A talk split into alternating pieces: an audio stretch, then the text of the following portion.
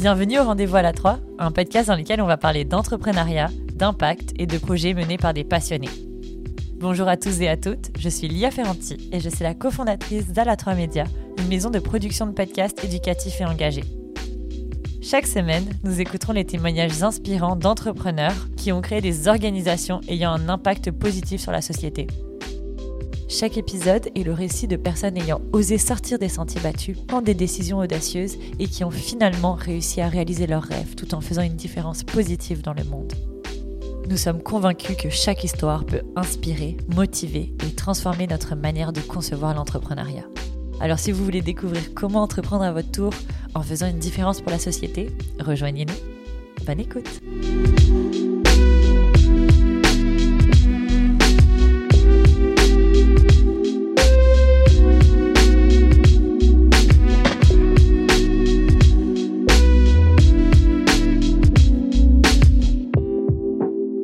bonjour à tous et à toutes. Aujourd'hui, on reçoit Lara sur le podcast. Merci beaucoup euh, d'avoir accepté de participer. Merci énormément, Lia, pour l'invitation. Euh, ça me fait super plaisir d'être avec vous euh, aujourd'hui. Alors pour commencer un peu, est-ce que tu veux nous parler un peu de ton parcours personnel, tes études, rapidement, hein, t'en fais pas, puis peut-être tes premières expériences professionnelles qui t'ont mené à l'entrepreneuriat? Oui. Euh, donc, euh, j'ai commencé assez jeune à m'impliquer. Euh, initialement dans du bénévolat. rapidement, c'est devenu des projets personnels. Donc, à l'âge de 13 ans, j'ai mis sur pied une série d'événements mode où on alliait les arts, mais aussi déjà la notion d'impact. Donc, on organisait des défilés de mode euh, où on invitait des designers euh, locaux euh, avec des matières naturelles, mais aussi qui travaillaient de manière éthique. Donc, toujours aussi cette notion d'éducation. Puis, rapidement, en fait, c'est à travers ce projet-là qui s'appelait Mire en scène où j'ai compris ce qu'était l'entrepreneuriat. Et c'est aussi durant ces années-là où j'ai eu la piqûre, puis que je me suis dit, hein, quand je vais être grande, je vais être entrepreneur, je vais un jour fonder ma propre entreprise. Et euh, c'est euh, ces expériences-là qui ont fait que j'ai décidé d'aller étudier en administration des affaires, donc à l'Université Laval, et plus particulièrement un programme de l'Université Laval, soit les missions commerciales, où euh, justement euh, on participe environ une trentaine d'étudiants euh, qui sont sélectionnés à travers l'ensemble des programmes de l'université et on est amené à trouver, donc à démarcher une entreprise, que l'entreprise nous donne un mandat et que par la suite on aide l'entreprise soit à exporter, soit à importer, soit à aller faire une étude de marché. Bref, le mandat peut être très, très, très divers. Euh, et euh, moi, j'ai eu la chance de faire une mission commerciale en Inde et euh, c'est là que j'ai eu la, la, piqûre aussi pour le, le développement de marché et l'international. Waouh! Il y avait plusieurs options. Est-ce que c'était comme volontaire de choisir l'Inde ou... Ouais, donc euh, à chaque année, ils sélectionnent des destinations différentes. Lorsque je l'ai fait, donc c'était en 2011, euh, il y avait deux destinations qui étaient offertes aux entreprises, donc euh, le Royaume-Uni et l'Inde. Wow. Je faisais partie de la cohorte qui s'en allait en Inde, donc moi j'avais envie d'un challenge, j'avais envie d'être dépaysée. Ouais, ouais, ouais, je me doute que ça devait être un choc. Oui, ben ça a été un, oui, un choc, mais aussi, je dirais, vraiment des belles rencontres très humaine. Euh, moi, j'ai adoré euh, l'Inde, mais c'est à ce moment-là aussi que euh, j'ai compris qu'on avait une créativité au Québec qui est absolument incroyable, qui, à mon avis, ne se retrouve nulle part ailleurs. Puis quand on regarde à l'international, souvent sur les gros projets, on découvre souvent dans les équipes un win québécois, québécoise qui amène cette petite, cette petite touche-là. donc, par la suite, après l'émission commerciale, ben, j'ai décidé de lancer une première entreprise euh, qui s'appelait le groupe Subrosa et où justement 50 de nos activités consistaient à accompagner des entreprises d'ici dans leur développement de marché. Euh, donc, on a eu l'occasion d'accompagner des entreprises, évidemment, dans le reste du Canada, mais également aux États-Unis, en Europe, en Chine, ainsi qu'en Australie. Euh, et l'autre 50% ça a été vraiment ce qu'on appelait un full service agency, donc une agence 360 pour appuyer ces, stratégies de commercialisation-là. Euh, Et euh, eux, ils exportaient dans d'autres pays, euh, en dehors de leur pays, en fait. Tu les aidais à aller dans un nouveau marché. Exact. Donc, des fois, c'était vraiment d'exportation de produits. Des fois, c'était des démarches initiales afin de voir est-ce que c'est un bon marché ouais. Dans le sens que des fois, des clients nous envoyaient, nous disaient Ah, ben, on est intéressé, par exemple, par tel pays en Europe, aller faire une étude de marché, aller commencer à voir euh, au niveau des différents partenaires potentiels qu'on a identifiés s'il y a de l'intérêt. Donc, des fois, les réponses étaient positives, mais des fois, les réponses étaient négatives. Euh, puis, ça leur permettait de savoir, bon, ben OK, c'est peut-être pas le bon marché pour nous, essayons avec un autre euh, marché pour justement le prendre la croissance. C'est une validation, c'est drôle. Peu importe à quel niveau on est dans une entreprise, il faut toujours, toujours faire de la validation, même pour aller dans un nouveau marché. Donc, je pense que c'est un bon rappel aussi pour toutes les startups. Oui, parce que souvent, au final, ça coûte moins cher d'aller faire une pré-validation que d'investir toutes les sommes pour réellement entrer dans un marché pour finalement réaliser que, ben, en fait, le, fit est peut-être pas là. Mm-hmm. Non, c'est vrai. Et puis, c'est un des trucs les plus durs, je trouve, c'est réussir à rentrer sur le marché. Parce que même si ton produit est, génial, est-ce que ça va marcher? Est-ce que c'est le bon, bon marché, justement? Est-ce que toutes ces questions-là, des fois, on, on, préfère pas se poser parce que c'est tellement gros euh, et ensuite, donc, tu as fait ça pendant plusieurs années? Donc, été avec le groupe Rosa jusqu'en 2018, suite à quoi j'ai pris, euh, dans le fond, une année et demie vraiment à mon compte, donc suite au rachat de mes parts par mon ancien associé. Euh, et euh, j'ai vraiment fait beaucoup de réflexions. et à ce moment-là, c'était clair pour moi que je souhaitais poursuivre sur la voie de l'entrepreneuriat. C'était clair que je souhaitais continuer à bâtir des entreprises. Et euh, dans ma réflexion, en fait, je me suis dit, un jour, j'aimerais ça démarrer une marque, démarrer quelque chose qui a un impact social, démarrer euh, un projet qui a aussi un impact environnemental, qui est plus grand que moi, qui a la possibilité, euh, pardonne-moi l'anglicisme, mais de scaler euh, et de rejoindre des millions de personnes. donc, je m'étais, je m'étais mis un peu ces critères-là, puis je l'avais laissé un peu là, sur le, le back burner, comme on dit en bon, en bon québécois. Et en parallèle, ben, j'ai décidé de démarrer Nordea Eco.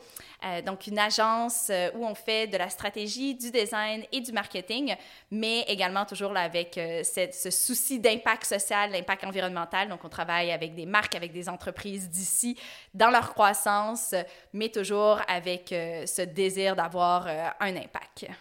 Génial. Donc en fait, toutes tes stratégies, tu les gardes orientées toujours là-dedans. tu vas aider à mettre en place des stratégies qui gardent cette vision-là toujours. Exact. Ou même des fois, il y a des entreprises qui euh, ne sont pas nécessairement à impact, euh, mhm. euh, et qui se questionnent, qui souhaitent savoir ben, comment est-ce que je peux améliorer mon produit, mon service. des fois, ça peut être des choses aussi simples que de changer un packaging. Donc, on pourrait imaginer une entreprise qui fait justement des biens de consommation, qui va produire des milliers d'exemplaires. Ben, des fois, un simple petit changement peut avoir une répercussion qui est beaucoup plus grande. Et ce qui est hyper intéressant, ben, c'est que par la suite, ça l'amène aussi, tu sais, tout ce questionnement-là qui se répercute dans, en fait, toutes les volets de l'entreprise. Oui, absolument. Et est-ce que tu as, as, eu des, des exemples concrets d'entreprises que tu as réussi à, à amener vers un impact? Oui, donc on a certaines entreprises où, euh, ben justement, on a eu ces réflexions par rapport même à la mission. Euh, il y en a certaines qui, suite à des planifications euh, stratégiques, ont décidé de justement commencer le parcours pour devenir B Corp en tant que tel. Euh, d'ailleurs, il y a une super boîte qui s'appelle Boîte Pack qui accompagne aussi là, au niveau de tout le, parcours euh, B Corp. Donc, donc c'est sûr que notre rôle en tant que consultant, quand on fait une stratégie, quand on accompagne des dirigeants, des entrepreneurs, bien, souvent c'est de planter des graines. Donc, euh, par la suite, ben, c'est intéressant de voir ben, qu'est-ce qui grandit parce qu'au final, c'est à eux de prendre la décision. Mais je te dirais, il y a la question d'impact, que ce soit social, que ce soit environnemental, à mon avis, ce n'est plus un choix ou une question aujourd'hui. C'est quelque chose que les entreprises doivent faire. Les consommateurs, les clients s'attendent à ça maintenant. Absolument. Puis je pense qu'une entreprise qui ne prend pas ça en compte, risque d'avoir des problèmes bientôt parce que je pense que tous les consommateurs on est de plus en plus sensibilisés à ça donc euh, on va pas pouvoir euh, passer à côté hein. puis en plus euh, bon la planète va pas très bien donc si on change pas nos pratiques rapidement je pense que ça va pas bien aller. Et d'ailleurs, d'un point de vue impact, tu viens de lancer une nouvelle entreprise. Est-ce que tu nous en parlais un peu, Iris et Arlo? Donc, le 8 mars euh, dernier, mon équipe et moi, on a lancé Iris et Arlo, euh, une marque d'ici de produits menstruels sains et durables. Euh, tout ça est né, en fait, du constat. J'ai pris une boîte de, de, de, serviettes. bon, voilà, c'est encore cette période-là du mois, l'histoire classique. je veux dire, j'étais à la salle de bain. Et voilà, j'ai réalisé que... Il fallait, il fallait acheter des produits. Voilà. Exactement. Et j'ai pris ma boîte, puis j'ai toujours eu l'habitude de lire qu'est-ce qu'il y avait sur les, dans les, les différents produits que j'utilise, les ingrédients, etc. Puis je me disais, mais c'est pas juste du coton qu'il y a dans cette serviette-là. Ouais. Or, sur la boîte, c'était que écrit fait avec du coton. Là, je me disais, OK, oui, mais il y a un flou, là. Donc, je me suis dit, ben, est-ce que en fait, c'est une erreur de, de packaging? Est-ce qu'il manque quelque chose? Donc là, j'ai ressorti par la suite une boîte de tampons, même chose. Ah ouais. Puis, je me suis dit, ben, voyons, euh, qu'est-ce qui se passe? Donc, euh, ben, j'ai commencé à faire de la recherche, à lire des études, et rapidement, en fait, j'ai constaté que la législation, elle est encore floue. Et euh, ce qui m'a surtout choqué, c'est une étude en particulier qui, justement, ressortait que sur les grandes marques de produits traditionnels, en moyenne, on retrouve de 20 à 30 produits chimiques. C'est fou je veux dire, c'est hallucinant. Vraiment. j'ai été estomaquée quand j'ai réalisé ça parce que, je veux dire, c'est des produits qu'on va utiliser durant environ 40 ans de notre vie. On va être menstrué jusqu'à presque 7 ans en continu, ce qui est immense. Et là, je me dis, attends une seconde, c'est en contact direct avec nos parties intimes qui, qui est la partie qui absorbe le, le, plus. Mm-hmm. Donc, euh, c'est ça, c'est vraiment ce, ce, choc-là d'un point de vue santé en premier. Et ensuite, l'impact environnemental, ben, rapidement, en creusant, j'ai réalisé que la majorité des produits traditionnels sont composés de plastique. Donc, une serviette traditionnelle peut prendre jusqu'à 800 ans pour se décomposer. Ah, fou, hein? Donc, l'impact d'un seul individu qui, en moyenne, va consommer 11 000 produits est incroyable. En fait, c'est vraiment à tous les niveaux. Santé, écologique, il n'y a rien qui va en fait. Hein. En plus, euh, les produits sont dangereux pour la santé. J'imagine qu'il doit y avoir euh, euh, des risques cancer, etc. sans parler des chocs toxiques dont on a quand même beaucoup entendu parler. C'est vraiment effrayant, je trouve. Et, et c'est dommage parce qu'on on oublie toute cette partie de la population. C'est comme si pendant des années, tous les produits géniques n'avaient pas changé, évolué même combat avec la pilule, hein, enfin avec les, méthodes euh, en général, hein, je dirais, mais euh, c'est fou, vraiment. Euh, moi personnellement, je suis très sensibilisée à ça parce que j'ai de l'endométriose et du coup pendant des années j'ai fait des recherches et tout ça, puis maintenant je suis passée aux culottes menstruelles et je suis une fervente fan, mais c'est sûr que quand je dois acheter des produits hygiéniques, je trouve ça très difficile de trouver des produits sans rien. Ouais, ben c'est extrêmement difficile. Puis, je veux dire, là, tu touches à tellement, euh, tellement de sujets, je veux dire, ne serait-ce que l'endométriose, qui touche une femme sur dix. Exactement. Et on n'en parle presque pas. Mm-hmm. Donc, euh, je veux dire, il y a ça. Ensuite, euh, je veux dire, évidemment, tout l'impact écologique et toutes les alternatives, que ce soit des coupes, des applicateurs tampons, je veux dire, des culottes, ça, on n'en parle non, c'est ça. Alors que beaucoup de femmes sont les, les, les, les protections classique, ça va pas à toutes les femmes, ça fonctionne pas avec tout ce qu'on fait au quotidien. Exact. Donc, vraiment de démystifier tout ça. Euh, ben, en fait, justement, ça touche aussi à, au volet plus, je vais dire, éducatif d'Iris et Arlo. Parce que rapidement, ben, quand j'ai fait les recherches initiales, ah. ben, j'ai aussi constaté que ben, il y avait un manque d'éducation, oui, auprès des jeunes. C'est un jeune sur quatre qui ne sait pas qu'est-ce que c'est des menstruations et encore moins comment les gérer si c'est quelque chose qui va naturellement leur arriver. C'est hyper inquiétant, mais même nous, moi, en faisant en fait toute la recherche, en faisant mon plan d'affaires avec mon équipe, on en apprend à tous les jours et on se dit. J'en suis sûre. Mais, mais c'est dingue parce que on est une équipe de jeunes intéressés, informés, euh, je veux dire curieux. On lit et il y a encore énormément de choses qu'on ne sait pas encore. Non, c'est fou. Hein. c'est quand même, quand on y pense, qu'il n'y a pas de législation qui protège qu'est-ce qu'on met. Parce que, bon, je pense que beaucoup, beaucoup de, personnes qui sont sensibilisées à l'impact et tout ça, on va aller acheter euh, euh, des tampons où il y a écrit euh, coton biologique et tout ça. Mais en réalité, on ne sait pas comment il est fait ce coton. On ne sait pas avec quoi il été en contact. Donc, c'est dommage qu'il n'y ait pas de loi qui nous protège en tant que consommateur, consommatrice. Exact. Mais en fait, ce qui est aussi inquiétant, c'est le fait que ben, souvent, en fait, il y a des entreprises qui vont dire ben, en fait, non, on est dans les limites euh, légales, les limites qui sont peut-être un peu plus euh, santé. Mais, à mon avis, je le compare aussi à la cigarette. Ben, la cigarette, euh, il y a plusieurs années, ben, ils ne connaissaient pas, en fait, tous les impacts sur la santé. Alors en ce moment, on n'a pas toutes les études sur quel est l'impact de ces différents produits chimiques, ces différents produits toxiques-là qui s'accumulent dans notre corps. Donc, euh, à mon avis, il euh, vaut mieux prévenir que, que guérir et s'assurer que ben, on utilise des choses qui, euh, qu'on le sait, en fait, qui, qui, sont saines pour nos corps. Exactement. Et quand tu as vu du coup tout ça, tu t'es dit, je vais monter une, une marque, quelque chose qui produit. Est-ce que qu'est-ce que tu fais concrètement avec euh, Iris et Arlo? Oui, donc concrètement, euh, quand j'ai fait l'ensemble de ces constats-là, je me suis dit, bah, tombée de ta euh, chaise? Ouais, ben, je, suis carrément tombée de ma chaise parce que là, on n'a même pas parlé encore de précarité menstruelle. Oui, Mais ça a été, en fait, je me suis dit, ben, si cette marque-là n'existe pas, si il n'y a pas d'alternative, ben, je vais fonder une entreprise à impact social, à impact environnemental pour aider à résoudre euh, cet enjeu. Donc concrètement, Iris Arlo, on propose trois euh, gammes de produits. Donc les produits qu'on dit à utilisation unique, donc tampons avec et sans applicateur, serviettes de jour, de nuit, protège-dessous, qui sont faits avec du coton 100% bio et des matières qui sont biodégradables pour évidemment diminuer l'impact sur l'environnement. La raison qu'on a décidé d'offrir cette première catégorie-là, c'est le fait que c'est encore ce que la majorité. Mais oui. Puis le temps que les, mentalités et que tout le monde change, il va falloir fournir des produits quand même. Et même en, étant des consommatrices, je pense que toi aussi, de produits écologiques, de d'hygiène, euh, quand même, il y a des moments où on n'a pas le choix. On n'a pas le choix. Il faut aller acheter quelque chose. Puis on n'a pas d'alternative. Exact. Donc, euh, c'est pour ça qu'on a décidé d'offrir, oui, à utilisation unique, mais on offre aussi, en fait, toute une catégorie euh, de produits réutilisables. Donc, par exemple, coupe, un applicateur tampon réutilisable et euh, une série de culottes. Donc, pour aider aussi les gens à doucement faire cette transition-là. puis, ce qu'on a réalisé aussi, c'est qu'il y en avait beaucoup qui vont utiliser les deux selon, selon les situations.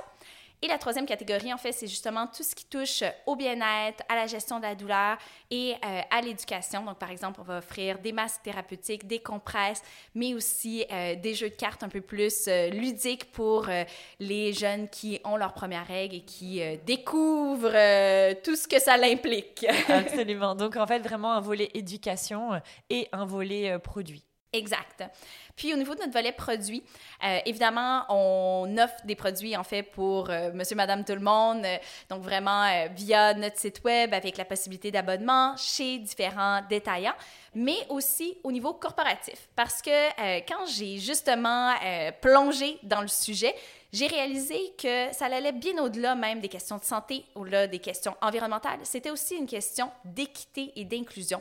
Puis rapidement, ben, on se disait, ben, ça fait pas de sens. On va dans une entreprise, dans un lieu public, dans n'importe quel milieu de vie, il y a du papier toilette, il y a du savon à main, tu ne te poses pas la question, il va y avoir du café. Les employeurs se battent pour avoir justement les... Les, meilleures machines à café, les meilleures... Euh, ouais, ouais, ouais. Or, quelque chose qui est aussi essentiel que, euh, je veux dire, un produit menstruel, dans le sens que, je veux dire, je pense que ça nous est tout arrivé d'arriver puis à la salle de bain et de se dire, oh mince, c'est aujourd'hui et eh ben, j'ai rien avec moi. Donc, qu'est-ce que qu'est-ce qu'on fait? Euh, à ce moment-là, ben, on s'est dit, ben, avec Iris et Arlo, on a développé une solution qui est clé en main pour les employeurs. Donc, euh, on leur offre carrément, on a développé nos propres distributrices, donc deux lignes ah, différentes euh, de distributrices pour qu'ils puissent justement être mis en libre service. Ils sélectionnent par la suite le type de produit qu'ils souhaitent offrir. Euh, il y a aussi la possibilité d'offrir des produits euh, réutilisables et certains employeurs ont, euh, ont décidé d'emboîter le pas dans cette direction. Sinon, ils peuvent choisir tampons, serviettes, etc. Et on les accompagne vraiment dans l'implantation de cette mesure-là parce que la réalité, l'IA, c'est qu'il y a encore un tabou autour du, du, sujet. Mais de moins en moins, on voit qu'il y a une ouverture, on voit que, en fait, souvent, c'est une question que les gens, ils ont juste pas penser. Puis je pense que ça doit se refléter aussi dans le milieu des affaires, parce que je pense qu'il y a beaucoup encore d'hommes qui sont des patrons. C'est sûr que c'est quelque chose auquel ils vont pas penser. J'imagine que plus il va y avoir des femmes entrepreneurs, puis c'est quelque chose qui... C'est sûr, en tout cas, tu vas, tu vas me dire si, si j'ai tort, mais ça devait être toutes des femmes entrepreneurs, celles qui ont embarqué. On a plusieurs hommes aussi quand même. Qui, euh, qui sont embarqués, mais je dirais, on a été assez surpris je les compte sur les doigts d'une main. Ah le nom d'entreprise avec qui on a échangé et qui mettaient déjà, par exemple, un panier ou encore une petite pochette avec des produits dans leur salle de bain. Donc, très peu encore y avaient réfléchi. Euh, mais souvent, justement, quand on présente le, le, mouvement, quand on présente la solution, ben, ils se disent, ouais, en fait, c'est évident, il faut. puis, tu sais, c'est une mesure qui, qui ne coûte pas non plus hyper cher pour l'impact que ça a c'est drôle, euh, j'ai une anecdote euh, par rapport à ça euh, qui, me fait vraiment rire quand j'y repense. une fois, j'ai eu, j'ai eu mes menstruations pendant que j'étais dans l'avion. Puis là, j'avais rien pris parce que bah, ça arrive en fait, on peut avoir, je crois que c'est le changement de pression qui peut déclencher. Donc moi je suis très très organisée d'habitude, donc ça devait pas arriver. Donc là j'étais prise au dépourvu et donc bah, qu'est-ce que j'ai fait? J'ai demandé à une hôtesse de l'air. Déjà ça m'a pris tout mon petit change d'aller demander à une hôtesse de l'air si euh, elle avait une protection, si quelqu'un en avait une à me prêter. Elle a fait le tour, ils n'avaient pas une seule protection sur place. Donc j'ai dû attendre d'arriver à l'aéroport. Et à l'aéroport, personne ne vendait de protection hygiénique. Les seuls endroits où il y en avait, c'était des distributeurs euh, avec des tampons et il fallait avoir une pièce de 1 euro pour pouvoir l'activer. Mais quand on voyage et qu'on arrive d'un autre pays, déjà personne a un 1 euro exactement pour sortir ton tampon. Donc qu'est-ce que tu fais? Et là, vraiment, l'absurdité de la situation m'a tellement choquée.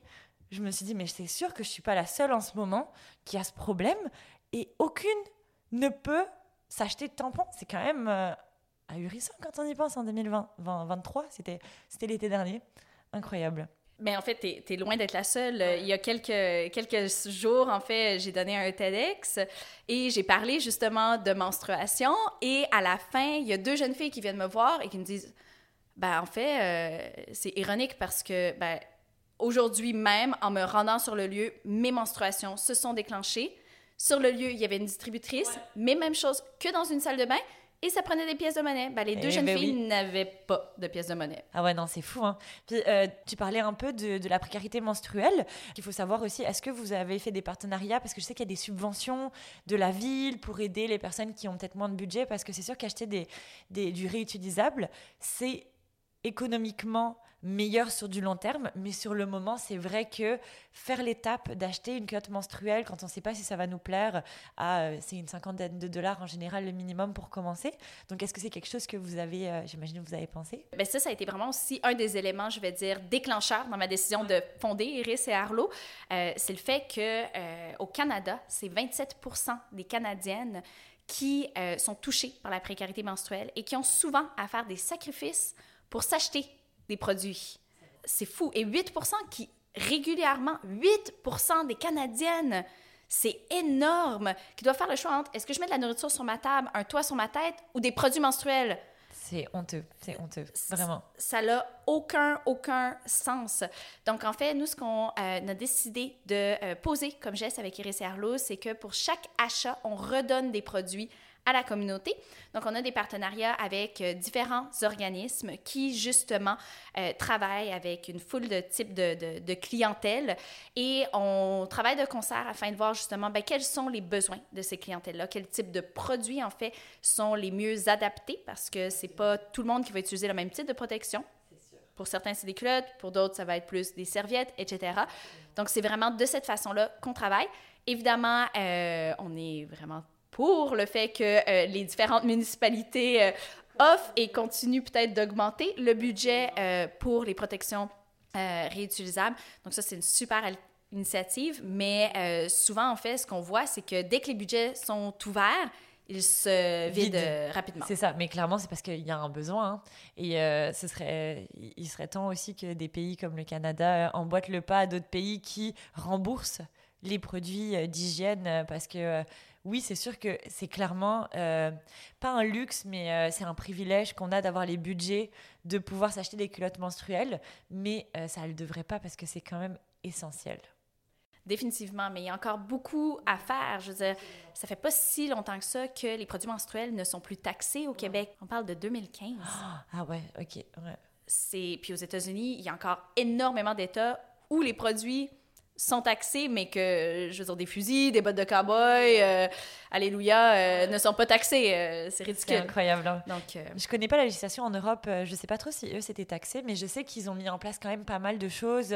L'Écosse, il me semble, rembourse maintenant les produits menstruels et tout ça. Et il y a aussi les congés, congés menstruels maintenant, qui peut-être arriveront ici aussi. Je pense qu'il y a de plus en plus d'entreprises qui, qui font ça aussi. Ouais, euh, donc c'est ça par rapport euh, à tout ce qui est l'accessibilité des produits. On voit de plus en plus de pays, justement, euh, comme l'Écosse, qui ont mis en place carrément des législations qui obligent certains lieux à offrir ce type de produit-là, ce qui est génial parce qu'au final, c'est vraiment une question d'équité, c'est une question d'inclusion, mais aussi de pleine participation socio-économique parce que ça peut sembler bidon, mais si tu n'as pas accès à un produit menstruel, que tu te retrouves avec tes règles, ben nécessairement, que tu sois une jeune fille, que tu sois une maman, que, euh, je veux dire, tu sois en train de travailler, ben nécessairement, ça devient ta priorité Mais oui, et tu absolument. ne peux plus. Ben oui, tu peux pas travailler en fait si tu peux pas euh, à ce moment-là euh, intervenir en fait. Exact, donc tu vas nécessairement soit aller déranger une collègue ou si tu n'as pas nécessairement de collègue ou tu es trop gêné parce qu'il y a aussi toute ces- cette question euh, taboue, ben, tu vas devoir sortir, euh, tu vas perdre du temps. euh, donc, ça, ça dérange énormément. Donc oui, il y a eu euh, ce type d'initiative-là qui est vraiment génial en tant que tel. Euh, et par rapport à toute la question, en fait, des congés euh, menstruels, évidemment, l'Espagne a été, euh, on en a beaucoup, beaucoup oui, oui, oui, euh, entendu parler. entendu parler. Euh, c'est encore quelque chose qui euh, ne fait pas l'unanimité.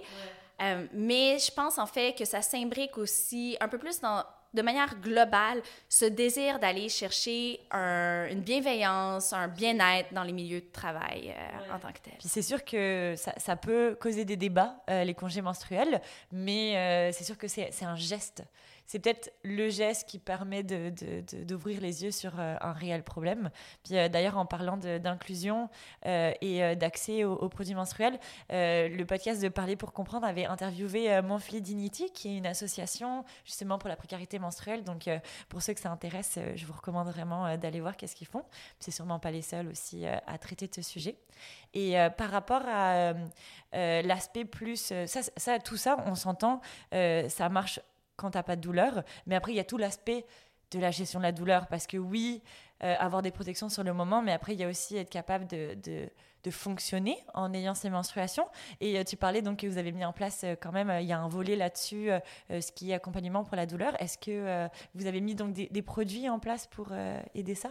Ouais, donc pour le lancement, euh, on, offre une compresse thérapeutique. Donc ça, c'est vraiment notre premier produit euh, par rapport à toute la, question de la gestion de la douleur. Cela dit, euh, on a d'autres produits qui sont en cours de développement, vraiment focusés sur la gestion de la douleur parce que oui, c'est une femme sur dix qui va malheureusement avoir faire de l'endométriose. Par contre, je pense que n'importe qui euh, qui a des règles... Exactement. euh, Puis l'endométriose, c'est juste une des maladies qu'on peut avoir, mais il y a tellement de, de, de, de- de différentes euh, façons. Il y a plein de femmes qui, qui ont des douleurs aussi sans avoir de l'endométriose. Puis ça, c'est quand en plus on est diagnostiqué. Il y en a beaucoup qui ne sont pas diagnostiqués. Exact. Donc, euh, c'est ça. On est en train de travailler Ouais. sur certains autres euh, produits, puis on a Génial. bien, euh, bien hâte de pouvoir les lancer. Et en quoi ça consiste cette compresse thérapeutique? Est-ce que c'est quelque chose qui est naturel ou est-ce qu'il il y a un médicament? Comment vous avez développé ça? Ouais, donc euh, on reste, donc c'est une compresse thérapeutique euh, qui est faite à 100% au Québec. À l'intérieur, euh, c'est de l'orge perlée, donc euh, on- elle peut être soit utilisée froide, soit qu'elle peut être utilisée chaude. Donc ce qui est sympathique en fait, c'est que oui, quand euh, bon, tu es dans euh, cette Oui. Ouais. jolie période-là euh, du mois, tu peux, euh, tu peux l'utiliser, la faire, euh, la, la faire chauffer pour que justement ça l'aide au niveau des douleurs. Mais par exemple, elle peut être aussi utilisée euh, par n'importe qui en fait dans une, dans une maison. Donc, euh, ça, c'est vraiment le, premier, euh, premier produit qu'on a sorti en lien avec ça. Et tu parlais donc vous distribuer pour des entreprises, mais j'imagine aussi dans du commerce de détail. Est-ce qu'on va pouvoir acheter euh, dans des pharmacies ou ce genre de choses les produits? Donc, euh, c'est ça. En fait, nos produits vont être disponibles dans différents points de vente. Donc, autant des boutiques indépendantes, on est actuellement en discussion euh, avec des plus grandes euh, chaînes également. Donc, on est encore une jeune, une jeune entreprise, mais l'idée, en fait, c'est que les produits d'Iris et Arlo soient disponibles auprès du plus grand nombre de personnes possible. Parce que ce qu'on veut, en fait, c'est une mini-révolution qui touche, en fait, 50% de la population. donc, oui. Puis, par la suite, évidemment, nos produits vont être disponibles sur notre site Internet, donc livré euh, chez vous euh, sans, euh, sans souci et avec possibilité d'abonnement parce que, ben, je sais pas pour toi, mais moi, des fois, j'ai la tête ailleurs et, ben, évidemment, j'ai plus de produits au moment où est-ce que j'ai besoin. Exactement. D'un point de vue plus entrepreneurial, euh, je sais que tu as commencé un peu ça en faisant euh, une levée de fonds, un sociofinancement. Comment ça s'est passé? Comment tu as décidé de faire euh, par rapport à ça? Oui, donc notre sociofinancement, on l'effectue actuellement sur La Ruche. Donc la campagne prend fin le 11 mai. Donc si vous souhaitez aller voir sur La Ruche, Québec, juste à taper Iris et Arlo et vous allez trouver le projet. En fait, on a euh, décidé d'y aller avec cette campagne, avec euh, cette plateforme-là pour mener notre campagne pour différentes raisons. Euh, tout d'abord, le fait que c'est une plateforme qui est à l'échelle du Québec, donc qui est vraiment bien ancrée dans les communautés. Pour nous, justement, avec le fait qu'on redonne différents produits, c'est important aussi d'y aller avec une plateforme locale. Ensuite, il y a aussi euh, l'implication de différents partenaires, dont le secrétariat à la jeunesse. Donc, on trouvait ça super intéressant euh, que le secrétariat à la jeunesse s'est engagé. Donc, euh, notre objectif, c'est 100 000 et le secrétariat à la jeunesse s'est engagé avec le fonds 1001 pour doubler, en fait, chaque contribution. Donc, par exemple, quelqu'un qui dit j'achète une culotte menstruelle et différents produits, environ une cinquantaine de dollars, à ce moment-là, le secrétariat à la jeunesse va redonner aussi un 50 Et nous, on s'est engagé à doubler l'impact. Donc, avec chaque achat, Iris et Arlo donne déjà à la base des produits pour des gens qui sont en situation de précarité. Et là, on vient doubler l'impact. Et au-delà de tout ça, euh, il y a Desjardins qui s'est euh, engagé comme partenaire et à l'atteinte de notre objectif, donc du 100 000 ils vont euh, nous remettre un 50 000 qu'on va utiliser entièrement pour redonner euh, dans les différentes communautés, pour réduire la précarité menstruelle. Donc, c'est vraiment une plateforme qui est géniale pour rassembler euh, tout le monde, puis en même temps, ben, faire connaître, euh, dans le fond, cette nouvelle alternative-là. Et ça implique quoi de faire une, une campagne de sociofinancement? Oui, ça implique beaucoup de choses. Ouais, je me doute, beaucoup de travail de marketing. Oui, ça implique surtout beaucoup de préparation. J'ai évidemment, avec mon équipe, on a échangé avec plein de personnes qui avaient euh, auparavant fait des campagnes de financement participatif. Euh, dans mon entreprise, euh, précédemment, j'avais aussi accompagné d'autres entrepreneurs dans le cadre de leur campagne. donc, on était quand même informés par rapport à l'aventure dans laquelle on se lançait. donc, c'est sûr que ça a nécessité presque, je dirais, un an de préparation pour bien préparer autant les le matériel de communication, tous les différents outils d'un point de vue marketing, mais aussi, en fait, tu veux aviser ton réseau en amont qu'il y a une campagne qui s'en vient. Tu veux déjà les pré-solliciter pour savoir, hey, on va lancer ce projet-là. Est-ce que ça t'intéresse? Est-ce que je peux compter sur ton appui?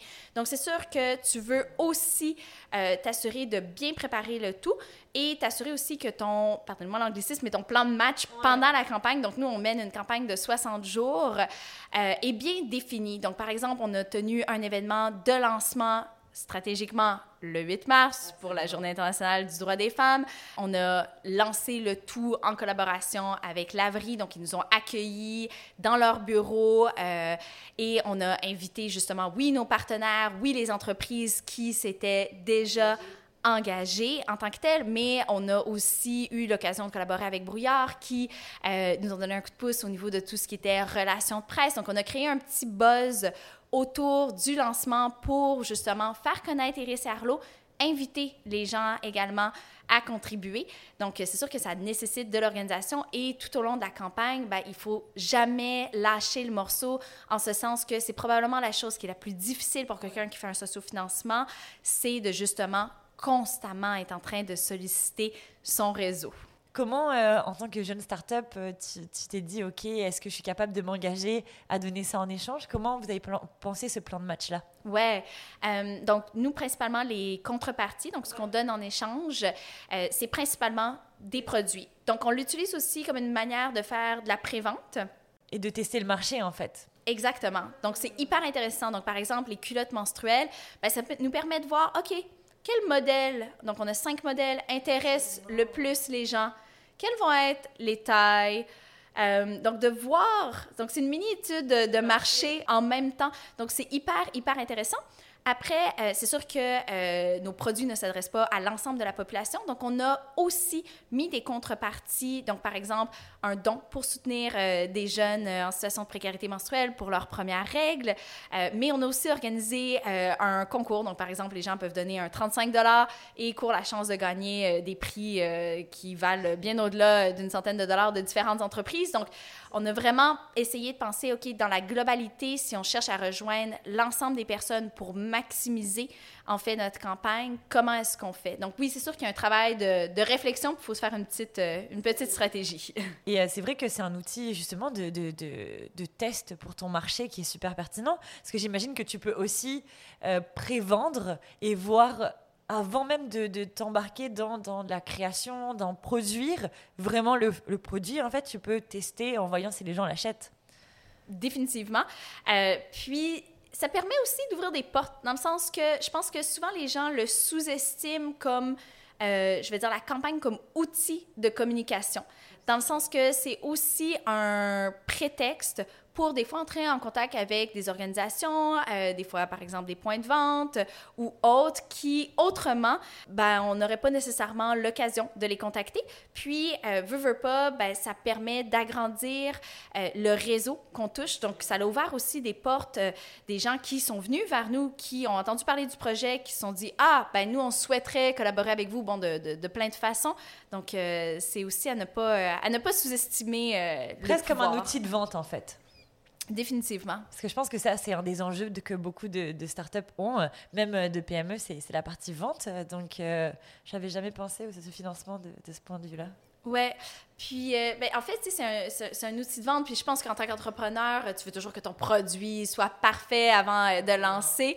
mais ça te force aussi un peu, dans le sens que nous, on s'était dit, OK, ben, on le lance et Peu importe ce qui arrive, le 8 mars. Donc, ça nous a euh, mis là, une date limite, une date butoir, euh, un, peu un peu plus de pression pour dire, ben, c'est annoncé, c'est public, go, maintenant, il faut plonger. Donc, euh, de ne pas toujours se dire, ah, on va continuer un peu plus, ça va être parfait. Non. On lance, on essaie, on va réitérer, on va, on va avoir différentes itérations de toute façon. Ben oui, absolument. Et ben, pour le mot de la fin, c'est quoi ta vision long terme pour, pour Iris et Arlo? Oui, donc ma vision à long terme ou mon, euh, je veux dire, mon big euh, ouais, hairy rêve, goal, exact. Euh, donc mon rêve un peu fou, ouais. mais que je pense qu'il n'est pas si fou que ça. Je suis déterminée à le, suis certaine. à le concrétiser. C'est que d'ici maximum 10 ans, dans l'ensemble des salles de bain en Amérique du Nord, on retrouve des produits menstruels. Que les prochaines générations n'aient plus à se poser la question est-ce qu'il va y en avoir ou pas, mais que ce soit tout simplement une évidence que oui, il va y avoir des produits menstruels et aussi évidemment que l'on réduise du même coup la précarité. J'appuie euh, ton message euh, et ta vision. Je pense que c'est vraiment essentiel. Et, euh, et peut-être pour finir, qu'est-ce que tu dirais à, la Lara d'il y a 10 ans? Qu'est-ce que tu lui dirais par rapport à tout ce qui va arriver? D'oser, de ne pas avoir peur euh, de la grandeur euh, des idées en tant que telles. Je te cacherai pas, Lia, que j'avais un peu le vertige. Euh, et ben, de ne pas avoir peur, de justement faire le saut, puis des fois de proposer des idées qui sont ambitieuses, des idées qui des fois peuvent déranger, mais je pense que n'importe quelle idée bien amenée a le pouvoir aussi de changer les choses. Et c'est ce que je réalise. On réussit avec Iris et Arlo actuellement à changer les choses pour beaucoup de gens, on espère. Donc, euh, ouais, ne pas avoir peur, d'oser. J'adore. Merci beaucoup. Merci beaucoup pour cette belle conversation. C'était super inspirant. Puis, euh, euh, je vais mettre la campagne de, de, sociofinancement dans la description. Vous aurez accès à toutes les informations. Donc, euh, merci beaucoup. Merci pour l'invitation.